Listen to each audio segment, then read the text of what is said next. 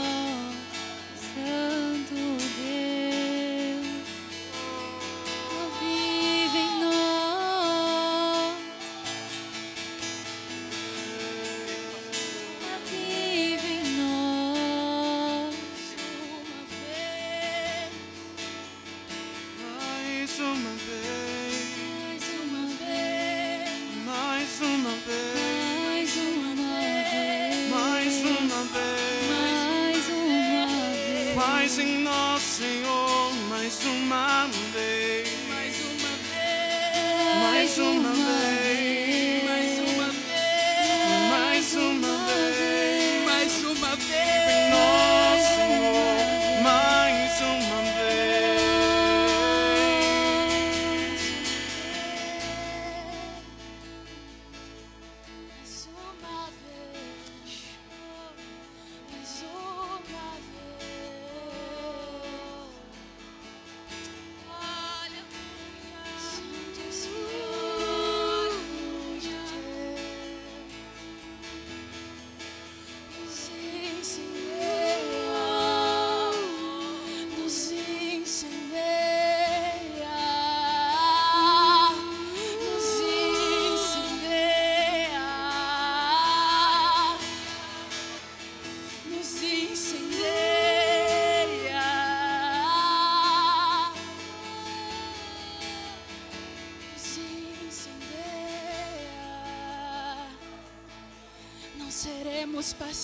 Jesus.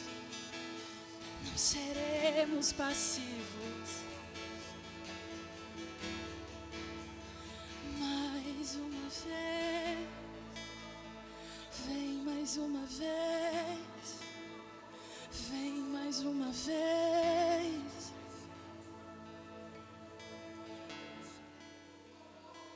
Nosso Salvador,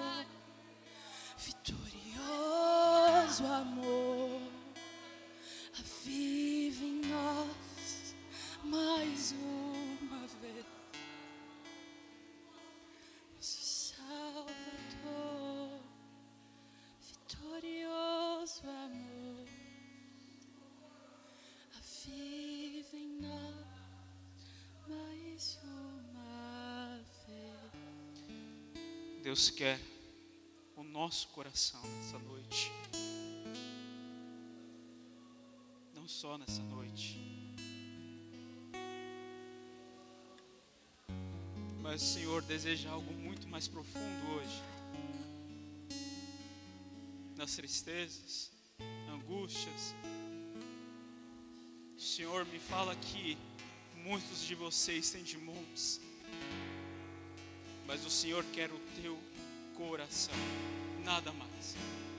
O teu coração, o teu arrependimento, a tua salvação, tua vida transformada por meio dele, só por ele.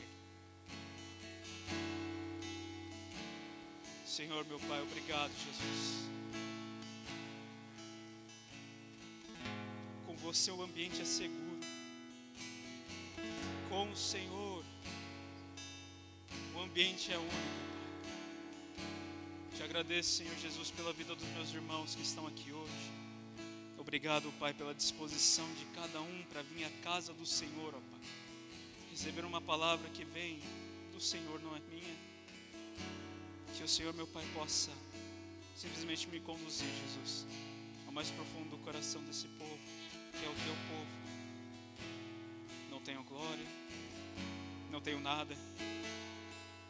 O Senhor, meu Pai, é o que ilumina esse púlpito, é o que ilumina o louvor, é o que ilumina o nosso coração. Oh, luz do mundo, Te amamos, Deus. Te amamos. Amém. Amém. Amém. Glória ao Senhor. Glória ao Senhor. A Jesus. Boa noite, meus irmãos. A paz do Senhor a todos.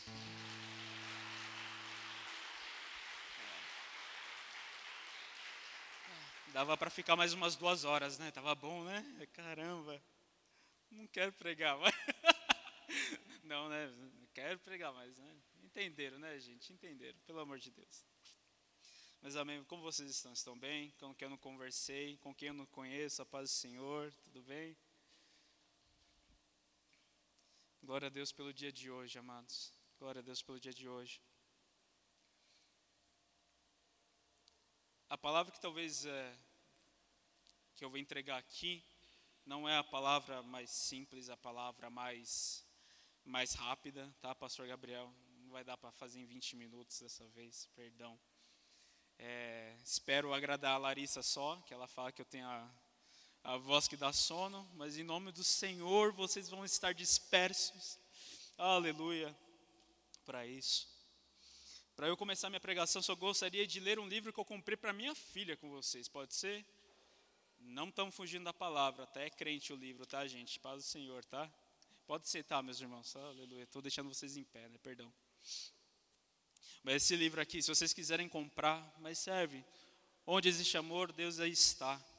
É, de Leon Tolstói. A gente conhece Tolstói, geralmente ele é sempre referido como clássico das literaturas russas. Ele tem um livro infantil que ele fala como um homem consegue encontrar a Deus nas suas dificuldades e dores. E eu comprei para minha filha. que pai faz isso? Mas eu comprei para minha filha. Fala história de. É, como que é o nome dele? Martin Avdoit. Né, ele é um, um senhor que um dia ele estava trabalhando na casa do seu patrão e ele recebe a notícia que sua esposa faleceu, deixando com ele um filho de três anos. Passado algum tempo, ele se sente muito. Amém, meu irmão, obrigado. Ele se sente muito tentado a deixar o filho com a irmã dele que morava no campo. Ele morava na cidade de Moscou. E ele sente uma grande dó no coração dele por causa do amor que ele sente pelo filho. Fica com o filho, começa a ensinar a vocação dele. Ele era sapateiro para o filho.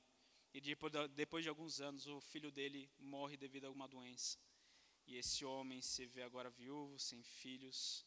E eles já tiveram outros antes, esses filhos também faleceram. Então ele se torna um homem totalmente vazio, solitário e triste.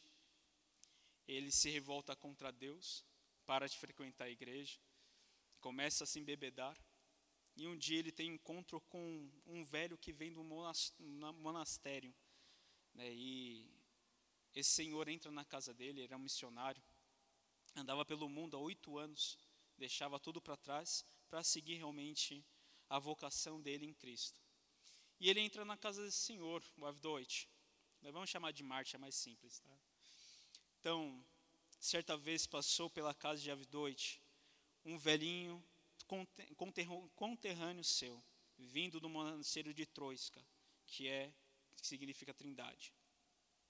E que já andava pelo mundo havia oito anos. Passaram a conversa, a vidoite, começou a queixar-se da sua infelicidade. Nem tenho mais vontade de viver, desabafou ele. Só quero morrer, é a única coisa que eu peço a Deus. Tornei-me agora uma pessoa sem esperanças. Então o velhinho lhe falou: Não fale assim, Martin. Não podemos julgar as ações de Deus.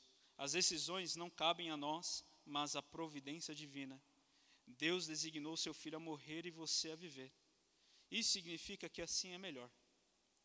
Quanto a seu desespero, ele decorre do fato de que você, de você querer viver em função da sua própria felicidade.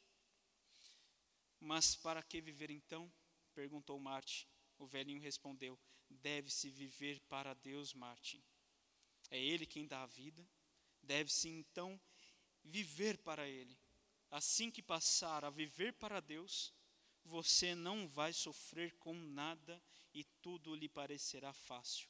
Martin pensou um pouco e disse: Como se vive para Deus? Essa talvez seja a pergunta que motivou você a vir para Cristo. Como eu devo viver para esse Deus?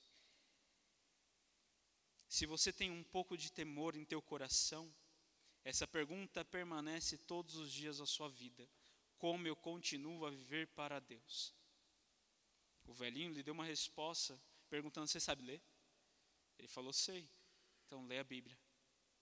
E esse senhor, Martin, com todas as dificuldades que ele teve na vida, passa a ler o livro, passa a ler a Bíblia. Ele começa pelo livro de Mateus e cada coisa que ele lia, ele se perguntava: será que eu vivo para Deus? Será que eu só quero viver segundo a minha alegria, segundo as minhas felicidades? Isso é um livro de criança, tá, gente? Lembrando a vocês. Mas houve uma mudança no coração desse homem, de que ele passa a entender, mudar os seus costumes, para de beber, vai à igreja e começa a receber pessoas em sua casa.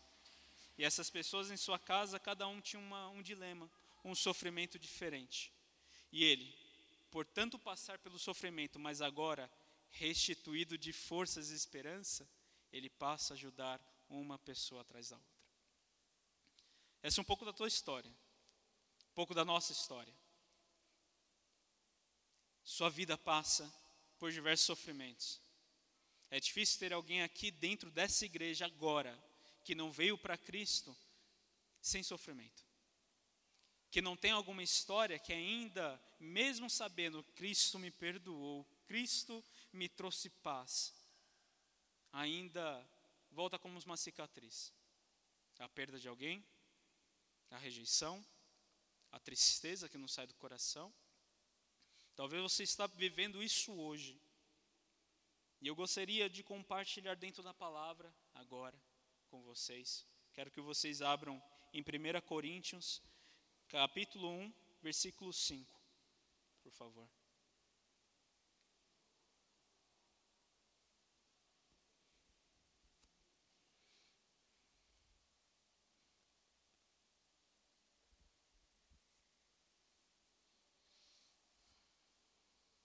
Amém? Todos acharam? Glória a Deus. Começa assim. Porque assim como os sofrimentos de Cristo se manifestam em grande medida ao vosso favor, assim também a nossa consolação transborda por meio de Cristo. Um versículo apenas. E vamos primeiro parar por aqui. Claro que em todo é 2 Coríntios, perdão, tô, eu li primeiro, perdão, gente. Volte. 2 Coríntios, capítulo 1, versículo 5.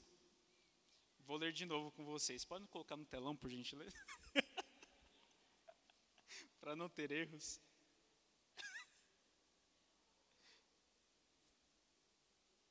Agora está certo. Vamos lá. Porque assim como os sofrimentos de Cristo se manifestam em grande medida a nosso favor, assim também a nossa consolação transborda por meio de Cristo. A alegria, a felicidade faz parte do nosso apelo. Se alguém chegasse para você e falava: Olha, eu quero te chamar para Cristo, mas você vai sofrer tanto. Talvez você tivesse dois pensamentos: Meu, que esse cara está falando, sair daqui correndo. Ou você, movido pelo Espírito Santo, aceite o convite mesmo assim. É uma loucura pensar isso, porque os primeiros cristãos só tinham isso como promessa. Não tinham o livro, não tinham Apocalipse para que nós vejamos que a gente estaria no céu e na glória com Ele eternamente, mas a promessa dele era um testemunho. Eu vi um homem que andou nessa terra e ele clamava que ele era o filho de Deus. Ele morreu e no terceiro dia ele ressuscitou e as pessoas se convertiam. Mas não se convertiam por causa da grande teologia deles, não se convertiam por causa da expertise, por causa da, da inteligência que esses homens traziam. Faltava ainda muito conhecimento entre os primeiros cristãos, mas era pelo testemunho de transformação de vida. Essa semana ouvi um testemunho é, lá dos anos 80 de um rapaz que começou o movimento é, Loucos por Cristo, lá nos Estados Unidos. Né? E ele foi perguntado, mas por que você acha que Jesus é real? É que ele me mudou. Este é meu testemunho. Eu sei que Deus é real porque ele me mudou. Ele poderia estar cortando uma montanha no meio e jogando no meio do oceano, e eu não acreditaria nele tanto quanto mudar o meu coração pecador e transformar a minha vida. Mas, assim como a Avdoit, chega um momento em nossas vidas, por causa do sofrimento, que a gente não sabe onde colocá-lo no nosso coração. No mundo que vivemos, que é totalmente hipnotizado por prazeres, por entretenimento, por falsas felicidades, onde que mora a infelicidade ou a tristeza no coração de você? Onde que habita esse espaço dentro de um espaço de Instagram, de WhatsApp, onde sempre você deve demonstrar que você está feliz, contente e que nada está errado na sua vida. É aquela mesma história. Estou comendo um restaurante super chique minha conta bancária é totalmente vermelha. Ninguém sabe. E eu não quero que as pessoas demonstrem esta minha fraqueza. Não quero que eu demonstre aos outros as minhas falhas. Todos são perfeitos. E é louco você pensar que a cada Instagram, cada perfil de Instagram, é como se fosse um pequeno templo. A pessoa que é dona daquele perfil é o Deus. Tudo que ele fala você acata e ele tem todos os segredos da vida e totalmente cheio de tarefas para você fazer. A gente já falou isso, já brincamos bastante, né, sobre acordar 5 horas da manhã, tomar banho gelado, né, tomar ter ações de vida pautados realmente na sua força própria.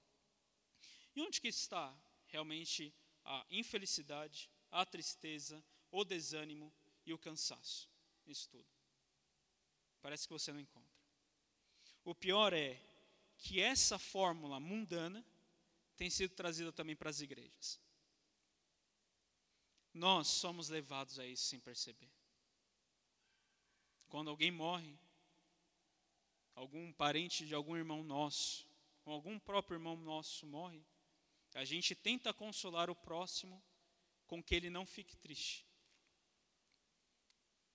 A gente tenta consolar o próximo diminuindo a tristeza desse homem dessa pessoa. Quando tal pessoa está passando por qualquer tipo de situação difícil, o primeiro tipo de comentário que nós temos é: não, você não pode ficar dessa maneira. Somos condicionados. Dos cultos são assim também. As palavras são sempre palavras de vitória. Quando nós falamos, Senhor precisa que quer que você passe por certos tipos de situação que você não vai gostar. O Senhor pode te passar uma doença. O Senhor pode te mandar alguma provação. O Senhor pode trazer a pobreza. O Senhor pode trazer situações de riscos, de perigos na sua vida que você não vai conseguir escapar. E isso não é atrativo. A gente pensa, na verdade, olhar para esse tipo de comentário, esse tipo de pregação e dizer: a raça de mim, Satanás, não quero esse tipo de coisa na minha vida, saia de perto mas a gente passa diariamente. Mas se afastando do tipo de dor particular, como nós, como igreja, conseguimos nos aproximar das dores do próximo lá fora? Como você, abafando toda a sua dor, buscando, de uma certa forma, um uma cura emocional ou uma melhora da sua circunstância, mesmo que há pouco tempo, e troca isso tudo por um crescimento espiritual correto. Como você vai entender a dor do próximo? Em Alphaville temos muitas igrejas. E se você entrar em perfil de cada igreja, você vai ver o mesmo estilo de pregação. A pergunta é: temos uma igreja em Alphaville ou para Alphaville? Em Barueri ou para Barueri? Temos uma igreja para servir os pobres, as viúvas e os órfãos, mas onde que eles têm o espaço deles aqui no nosso meio? No meio da nossa vida, no meio do nosso, do nosso sentimento cristão. No seminário eu aprendo bastante o pastor Ziel, agora eu vou pegar até do Hudson, que gosta de falar bastante isso. Então, pastor Ziel tem uma frase que é ser pastor ou ser cristão é habitar na dor alheia. É conhecer a dor do outro e saber que eu posso habitar na dor do outro sem que ela seja minha, mas que eu posso entender a dor do outro. Esse é o tipo de modelo que temos hoje, não somente aqui em nosso meio, mas no Brasil. Esse é o tipo de pregação que temos recebido de igrejas lotadas. Levados por massas, estamos ficando cada vez mais vazios da presença de Deus. Está simples trazer pessoas para a igreja. Mas, ao mesmo tempo, o nosso trabalho com os jovens aqui da igreja é labutoso, é, é difícil mais difícil ainda é não ter a salvação dele. Então, muitas vezes a gente é, decide a não falar a verdade do Evangelho para essa pessoa, para que ela se sinta melhor no meio da igreja. O problema é, estamos trocando maturidade espiritual com conforto emocional dentro das igrejas. Então, essa sociedade hipnotizada é ensinada a negar do sofrimento e reprova as provações, sendo que é trazido para nós de palavra em palavra de que nós sofreremos provações e perseguições por meio do evangelho que nós cremos. Paulo mesmo, em Gálatas 6:12, não precisa abrir, mas ele diz: "Todos os que querem ostentar-se na carne esses vos constrangem a vos circuncidardes, somente para que não, para não serem perseguidos por causa da cruz de Cristo. Claro que essa prática não tem mais no nosso meio cristão. Não há circuncidação, não há circuncidação. Amém, aleluia. Vamos soletrar. Não precisamos nos circuncidar. Glória a Deus, aleluia, né, Pai? Mas podemos trocar isso com um tipo de constrangimento que as igrejas trazem para nós, de aceitar o nosso pecado, de aceitar os nossos erros, de permanecer pecando, de chegar até Cristo e achar que está salvo porque fez uma oração um dia na sua vida, mas nunca se arrependeu. Não é à toa que a cada dia mais abre igrejas pró-LGBTs. Que há pastores hoje defendendo causas de aborto. Que há pastores hoje defendendo causas sociais que não são pautas de Cristo. A igreja, claro, tem seu papel na área social. A igreja, claro, tem seu papel na área de transformação das vidas e de cidades. É plantando igreja, é pregando o Evangelho, é trazendo a verdade de Cristo para pessoas que não foram alcançadas. É muito mais importante do que ter igrejas lotadas. E devemos ter isso em nosso coração como verdade. A igreja segue o caminho do, do, do mundo com o discurso vazio dessas multidões. Então, pessoas são levadas realmente por pastores, por líderes espirituais, hoje dentro de igrejas, mas assim como Paulo dizem, eles querem ostentar-se na carne. Mas eles estão fazendo muito sucesso. Uma pergunta a você: que tipo de cristão você seria sem sua rede social? Sem os louvores que você ouve? Que tipo de cristão você seria se você tivesse realmente uma disciplina espiritual com o Senhor? Se você passasse lendo a Bíblia, em vez de assistir qualquer série, qualquer filme, ouvir qualquer música. Quem seria você, como cristão, sem redes sociais? Onde você tem que mostrar um emocionalismo muito grande de que você é cristão. Mas dentro da prática, está difícil.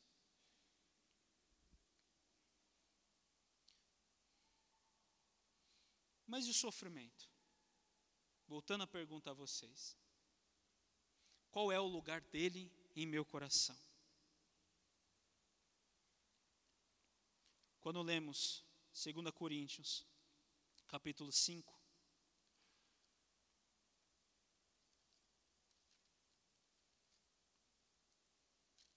Voltem comigo enquanto eu também acho. Obrigado, amém. Porque assim como os sofrimentos de Cristo se manifestam em grande medida ao nosso favor. Os sofrimentos, eles são permanentes da vida de um cristão. Não há nenhum cristão que não possa ter marcas no seu percurso e que marcas que muitas vezes são feridas de morte para nós.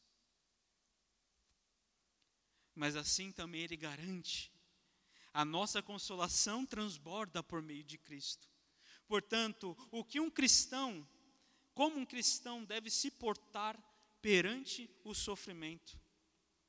É aguardando Deus, gloriar-se a si mesmo com a consolação que Ele pode nos dar. A consolação de Cristo, que tanto esperamos, que tanto almejamos, que tanto buscamos em nosso meio. Queremos consolação por causa de tantos problemas que já tivemos. Mas a graça nos acompanha também diariamente por causa desses problemas que temos. Como nos portar na morte de um pai, na morte da nossa mãe, na perda de um filho. Como devemos nos portar com todos esses problemas que vêm diariamente em nossas vidas. Gostaria de realmente saber se você crê que até o fim da sua vida você nunca vai sofrer. Que você não vai ter dinheiro para pagar a conta. De que você tem uma condição de falir de quebrar. De que você pode sofrer de uma doença, orar para que seja curado, não ser curado. Onde que está Cristo nesse sofrimento inteiro?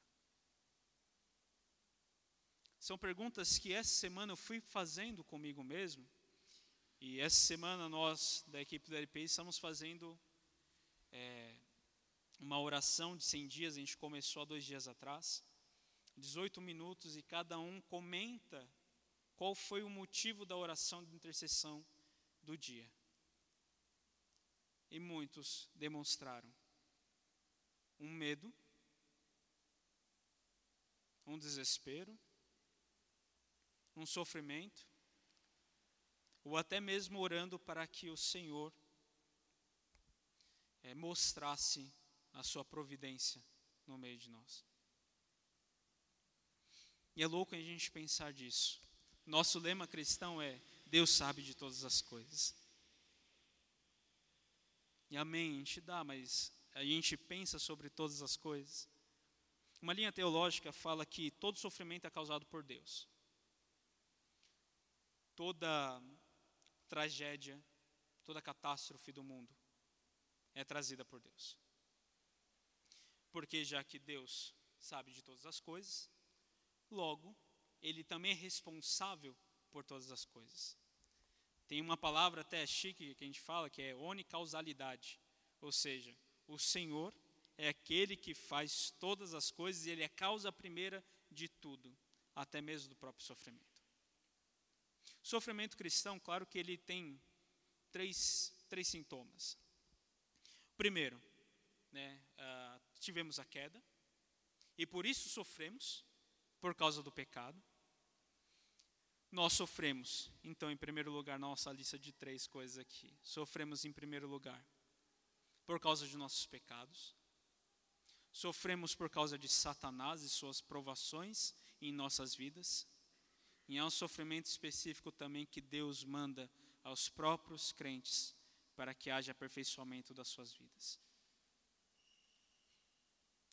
Então, todo esse pensamento de causa que temos aqui, Deus cabe. Mas há uma outra que demonstra como uma ilustração um barco que sai de um porto e deve chegar a outro. Passa por diversos desafios. Todas as pessoas do barco não possuem leis, então podem fazer o que bem entendem. E o barco chega até o seu destino final.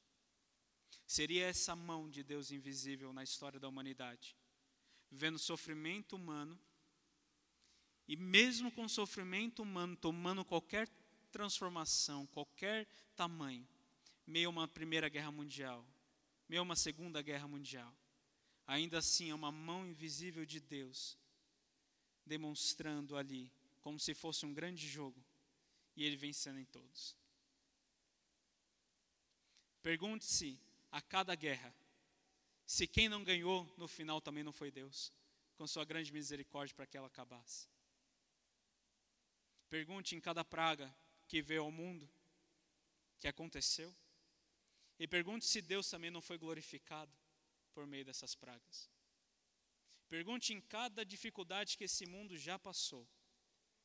E Deus nos aponta um destino, que é a vitória final de Cristo sobre todas as coisas. Ouvimos, o mundo jaz no maligno, mas lembre que é no e não do. Esse mundo não pertence a ele. Agimos nele. O mundo age nele, por meio de suas ordens. No maligno não é dele. Então temos aqui um tempo específico de espera que todo sofrimento, de toda catástrofe, de todo mal, do qual será cessado através do poder de Deus. Em 2 Coríntios, continua no, no versículo 6. Mas, se somos atribulados, é para o vosso conforto e salvação. Se somos confortados, é também para o vosso conforto, o qual se torna eficaz, suportando vós com paciência os mesmos sofrimentos que nós também padecemos. O que significa isso? Então, que Paulo está dizendo? Paulo praticamente demonstra que todo cristão que avança firmemente para a morte, é, avança firmemente para a morte, seja da carne ou seja pela perseguição. Mas há uma função na perseguição de todo cristão que enfrenta por nome de Cristo, que é dar descanso a outros em nosso cansaço. Se estamos cansados, é que para aqueles que devem crer em Cristo Jesus, nas igrejas que estamos plantando, no evangelho que estamos trazendo, elas não se cansem, porque é por meio da nossa dor, por meio da nossa cansaço, por meio de nossas fraquezas, que as outras pessoas não terão que passar por isso. Paulo avisa em Gálatas, dizendo para essa igreja que estava se desviando totalmente de seu caminho, desviando totalmente da palavra do Senhor. Eu sofro dores de parto por causa de vocês. Mas é para que vocês tenham vida. Vocês já acham que os pastores de vocês não sofrem? Vocês acham que os missionários não estão sofrendo? Vocês acham que aqueles que têm um chamado firme no evangelho não está sofrendo para que você descanse? Então guarde que em meu cansaço a outros descansem, que meu desgaste a outros tenham vida, que na minha morte eu possa entregar todas essas coisas para os meus herdeiros, que são aqueles que creem no Evangelho por meio da minha vida. Porque temos uma responsabilidade. Aqueles que vêm ao Senhor conhecem ao Senhor por causa de nossas vidas, temos uma responsabilidade de cuidar deles, querendo ou não. Eles nos enxergam como excelências em Cristo. No livro A Arte de Pastorear, ele traz uma definição linda, eu acho que o Hudson já trouxe já no culto, sobre o que é parábola. Eu vou só resumir porque eu não anotei para vocês, mas a parábola é uma história com mais detalhes, que ela tende a demonstrar algo oculto, demonstrando algo comum. Então, dentro dessa ideia de parábola, nós também, como cristãos, somos parábolas de Jesus. Aqueles que nos olham, olham a Cristo atrás de nós. E aqueles que olham a Cristo, olham a Deus Pai, o Criador. Então, se somos assim, Cristo é a parábola de Deus, nós somos a parábola de Cristo. Quando negam a nós, aqueles que estão firmes no Senhor, não negam somente a nós, negam a Cristo também, negam a Sua palavra. E sabemos que esse mundo é levado a negar a palavra de Deus até o fim. E há pessoas que, mesmo no fim, mesmo vendo Cristo ressurreto, glorioso no céu, ainda negará o nome dele, zombará do nome dele, aceitando os caminhos de Satanás. Qual o caminho que estamos seguindo? Os apóstolos, por si mesmos, já conheciam seu fim. Pense em Pedro quando fala em 2 Pedro 1,14: Sabendo que brevemente hei de deixar esse meu tabernáculo, como também nosso Senhor Jesus Cristo já me tem revelado. Ou 2 Timóteo 4,6: Porque eu já estou sendo oferecido por aspersão de sacrifício, e o tempo da minha partida está próximo. Nenhuma dessas presciências da sua morte, Paulo e Pedro desistiram do seu, do seu ministério, desistiram de caminhar com Cristo. Eles provavam do céu antes de ir para lá.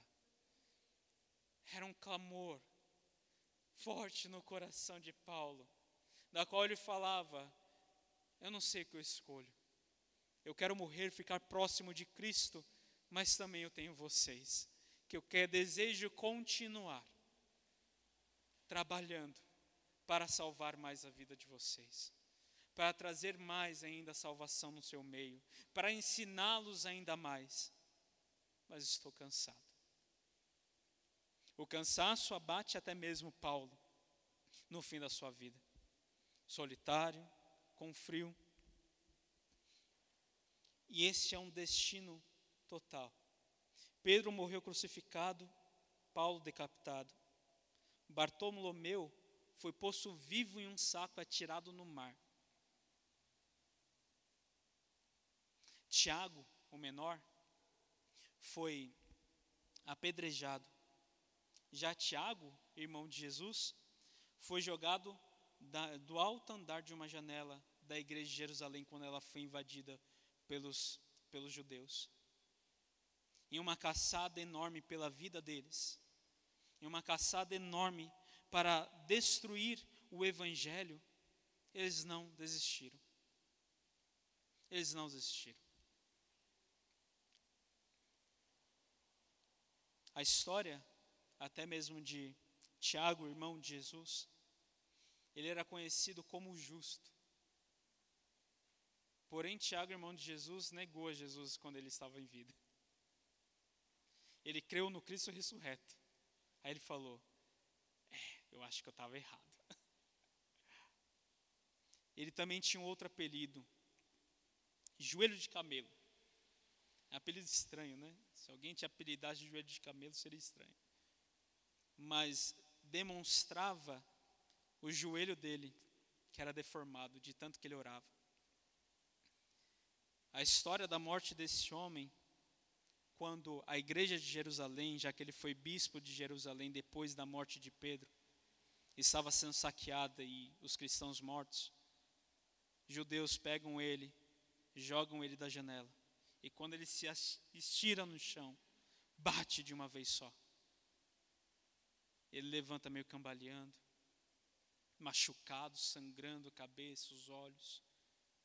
ele ajoelha e continua orando. Ele é morto depois, quando um desses judeus que desceram para ver a situação dele, para ver se ele realmente tinha morrido, e viram ele, ele orando, sentiram ainda mais ódio dele. Pegaram um pedaço de madeira e bateram em sua cabeça. E assim falece o Tiago, nosso irmão. Porém, a esperança deles é a mesma declarada aqui, que é por meio da consolação transborda em Cristo. Somos sim totalmente levados a sofrimentos. E eu quero que vocês entendam que vocês não se apartarão de nenhum sofrimento da vida de vocês, mas eles te perseguirão, seja por qual motivo que for. Deus vai desejar provas da sua fé. Deus vai desejar que você continue no caminho dele com muitas dificuldades. Como adorar o Senhor no meio da morte de quem mais amamos? Ele próprio responde: é por meio de mim.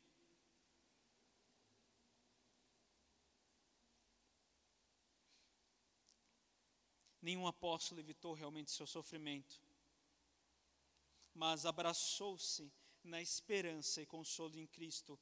Isso foi suficiente para que eles se entregassem à morte, ou se entregassem simplesmente aos seus ministérios. Como disse, os primeiros cristãos não tinham promessa de vida eterna, somente pelas palavras de Cristo, mas aqueles que conheciam eram sábios que eles seriam mortos por causa do Evangelho sábios que eles deveriam sair de casa e abandonar a sua família, que era pagã, que tinha outros deuses. Cristo veio na época da humanidade com mais paganismo na história, onde a curiosidade do povo que não tinha o conhecimento de Deus tinha também espaço junto com a incredulidade.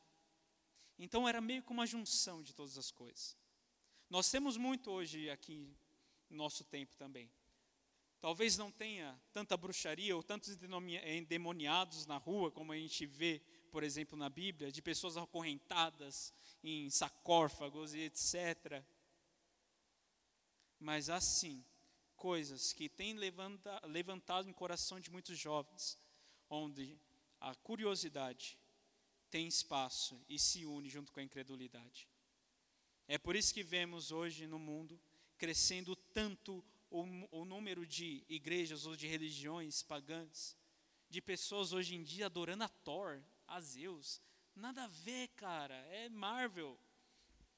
Mas tem voltado esse tipo de culto, e é real.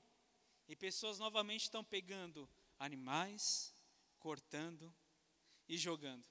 Não sei até onde vai começar a fazer isso com crianças, porque faziam isso também os nórdicos, né?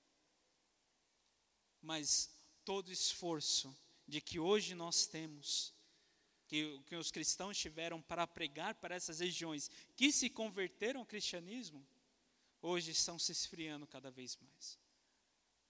Mas ainda os remanescentes, como nós, que temos conforto por causa do sacrifício de nossos irmãos no passado.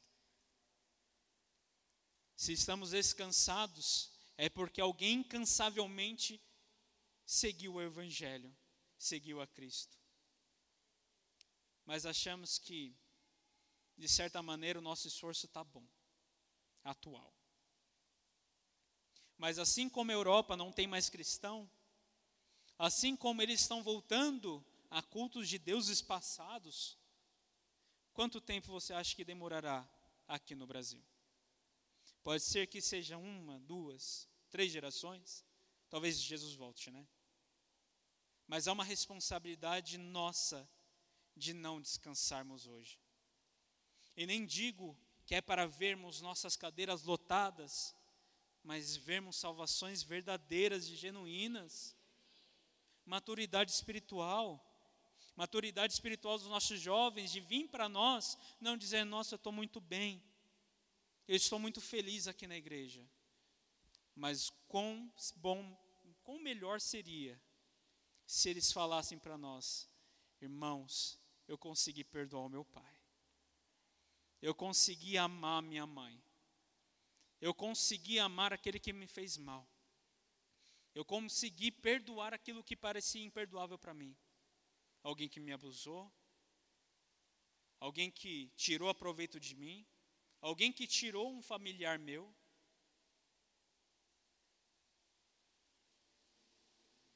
Queremos, sim, um crescimento. Mas assim como a gente também fala, da mesmo bastante no nosso seminário, que é uma criança de 12 anos é alta, forte, maior que o fezão, mas mesmo assim é uma criança de 12 anos. Não importa o crescimento e o tamanho da robustez. O que importa é a maturidade que ele carrega. Assim são as igrejas. Queremos sim ver cada linha aqui preenchida. Eu gostaria muito que vocês pudessem visualizar cada, cada cadeira aqui ao nosso lado. Vejam que são vazias. Queremos sim conversões, mas conversões genuínas, porque estamos cansados. Chega um momento que a gente fala, poxa, está sendo tão bom algumas coisas. Estava conversando com o pastor Felipe sobre. Algumas coisas parecem tão boas e ainda assim parecem que não é isso. Não sei se vocês têm o mesmo sentimento que eu. Fala, nossa, foi tão benção esse culto, né? As pessoas foram ao delírio. Glória a Deus, né? Ah, mas segunda-feira chegou e agora? Será que vai continuar? Mas lembremos que os caminhos de Deus serão difíceis para nós. Serão difíceis porque o caminho é estreito. E o evangelho pregado hoje, quer dizer, falso evangelho pregado hoje em todas as igrejas é contrário. O caminho é largo. Pode vir como quiser, pode continuar como quiser, pode ir como quiser. Mas lembremos que não é esse o caminho de Cristo para nossas vidas. Estou dando muita ênfase a sofrimento hoje. Mas é porque eu sei e tenho garantido ao meu coração que muitos aqui estão passando por sofrimentos há muito tempo. Doenças que não se curam, famílias estruturadas, pais que não querem saber do Senhor, talvez espírito de depressão rondando, talvez o filho que não quer saber de nada e você não sabe como fazer. Esses sofrimentos são reais, a gente não quer que você negue eles, mas nós queremos que o conforto do, de Cristo esteja sobre a vida dele e passando por esse sofrimento, porque o seu Deus deve ser glorificado. Porque o seu Deus deve ser glorificado na sua doença. O seu Deus deve ser glorificado na sua casa bagunçada. O seu Deus deve ser glorificado na falta de filhos, na perda de filhos, na perda de pais, e eu falo isso com propriedade. Na última vez que eu preguei aqui, eu disse que era poucas horas antes de eu subir para pregar, meu, meu primo havia falecido. São anos da minha família ininterruptos que alguém falece. Depois que eu conheci a Cristo, eu achei que eu estava um pouco blindado, sabe? Que eu estava bem. As entidades da Umbanda que eu dei tchau, amém, vai, bora. Achei que ficaram longe, e ficaram realmente, glória a Deus. Mas saí para trabalhos horríveis, descobri que eu tenho crise de ansiedades, descobri que a morte ela existe, porque depois da minha conversão houve a morte do meu tio, do meu cunhado, dois primos e outro tio recentemente morte de muitas pessoas. O que mais me dói é saber que nenhum deles tinha certeza da salvação. O que mais me dói é não saber saber que eles vão chegar no céu e não vai ter um Cristo santo, humilde, generoso, que a aceita de braços abertos. É triste saber que meu vizinho não aceitou a Cristo, porque o caminho dele é ao inferno. É triste saber que pessoas da minha família estão indo para esse caminho. Mas há sofrimentos que a gente não vai deixar de sofrer simplesmente porque levantamos nossas mãos e aceitamos a Cristo. Na verdade, Deus deseja que a gente passe por cada sofrimento das nossas vidas, mas assim como garantido, a mão invisível dele está por trás de todas as coisas. E mesmo feridos, mesmo cansados, mesmo destruídos, mortos, batidos, ainda temos esperança, ainda temos consolo. Se não nessa terra, temos consolo no céu, temos consolo em Cristo. Se é possível sofrer bem por causa de Cristo, pois se conhecemos o sofrimento, devemos nos lembrar que Deus não poupou o seu próprio filho e se agradou a moê-lo. Essa é a palavra que temos em Isaías 53. Deus agradou a moer o seu filho. A palavra em, em hebraico é mais como se fosse Deus dando gargalhadas. Deus se alegrando no céu de ver o seu filho morrer, retirando dele a presença. Mas é sabido de que o sacrifício de Cristo traria a nós, seus filhos, a ordem de traga-me, a ordem de este é meu, a ordem de transformação de vida, de salvação. Hoje somos dele, mas é por causa que ele se agradou no sacrifício que foi dado por Cristo. E sabendo disso, que essa é a vitória que nos, que nos aguarda. Assim, alegrias demonstradas nesse livro. A alegria da vitória, da coroa que receberemos com Cristo, da vitória dele crucificado, da vitória dele ressurreto. E essa é nossa alegria. Lembramos de quando ele aparece para os apóstolos, para seus discípulos, quando eles todos estavam escondidos. Quando Tomé pede, mostra-me, prova-me que é o Senhor mesmo. Deus poderia falar raios e trovões, como o tio Vitor. É, uma referência aí, gente, valeu pela risada. Mas podia levitar, podia falar, é, virou um rato, sei lá, sabe? podia fazer muitas coisas. Deus quer que a gente se lembre que Ele é Cristo por causa das suas marcas. Ele pede, Tomé, toque aqui. E Tomé toca, e era carne. E ele estava vivo. Quando temos em Apocalipse aparecendo o cordeiro, o cordeiro está como imolado. As marcas dele são eternas. Tivemos aqui o teatro, lembram-se de Cristo crucificado e as suas dores, elas não se apagarão enquanto nós iremos com o corpo glorificado para o céu. Mas o Cristo ressurreto terá as marcas em suas mãos, em seus pés, terá a marca de espinhos em sua testa, terá a lança ainda em sua barriga. Ele não tem problemas em demonstrar as suas marcas, porque são pelas marcas deles dele que realmente nós fomos salvos. É o sangue de Cristo, não o sangue correndo, mas o sangue aspergido, derramado. É isso que Paulo fala em 2 Timóteo 4, 6. Oferecido por aspersão, oferecido como sacrifício igual ao meu Senhor, e eu serei morto. Paulo foi morto como? Degolado. Os sacrifícios de Paulo os seus cansaços, os seus sofrimentos, as suas frustrações como líder e ministro de muitas igrejas, como missionário, pregador do evangelho, homem de Deus. As suas frustrações nos trazem hoje esse conforto que temos. Mas lembremos que não podemos descansar ainda.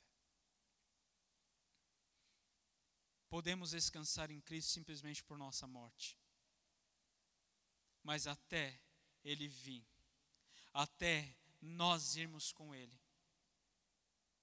ainda vale o nosso cansaço, ainda vale o nosso sofrimento, ainda vale o nosso sangue derramado. Deus deixa como a marca do missionário os pés machucados. Os pés machucados. E esses pés machucados é o que Deus enxerga. É os pés sujos, doídos, machucados, esfolados. É Cristo moído, que é a alegria de Deus. E é essa alegria que Ele deseja ver no meio da nossa igreja, para uma igreja, para essa cidade, para os que sofrem, para órfãos, para viúvas, para aqueles que não têm aonde ir, mas há um lugar seguro para eles descansarem, porque aqui eles verão as parábolas de Cristo. E Cristo por si só é vitorioso. É vitorioso na cruz, vitorioso sobre Satanás, vitorioso sobre o mundo, vitorioso sobre a morte. Ele venceu cada uma dessas coisas. Cristo venceu cada uma dessas coisas. É um vencedor. Quando aparece em Apocalipse o cavalo branco saindo, o cavaleiro do Apocalipse, primeira, o primeiro cavaleiro, ele sai vitorioso e vencendo. Como duas pessoas pode ser ao mesmo tempo uma coisa no passado, uma coisa no presente. É só ele fazendo. É vitorioso, ele não perdeu nada. Ele ganhou, ganhou nossas vidas. Ganhou a nós por força. Ganhou a nós por meio do seu sacrifício. E por meio do seu cansaço, nós podemos descansar.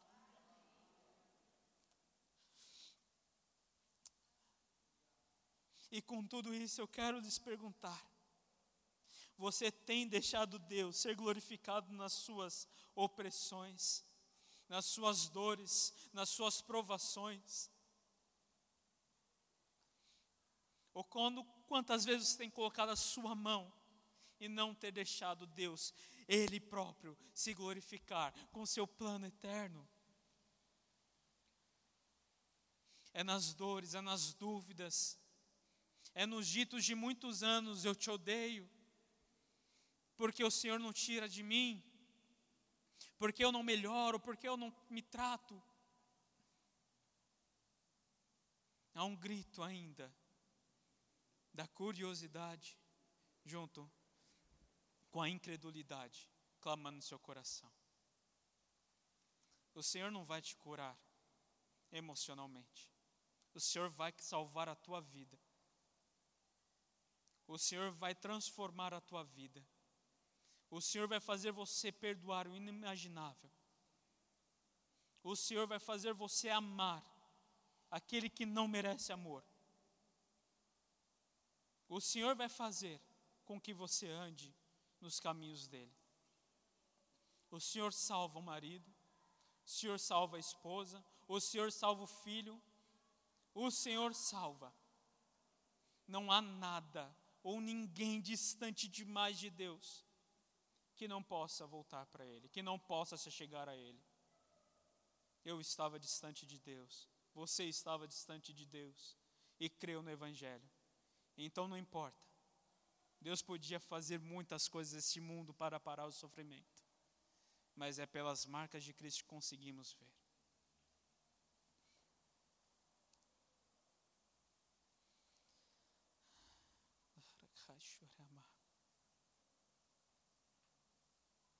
Quero só ler o último texto com vocês da noite. Tio, você pode colocar Isaías 53, 4, por favor?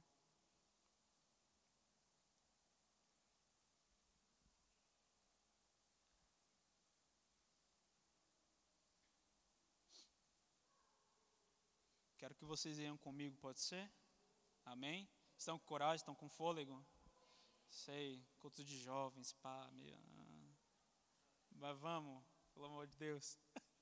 Certamente Ele tomou sobre si as nossas enfermidades e as nossas dores, levou sobre si.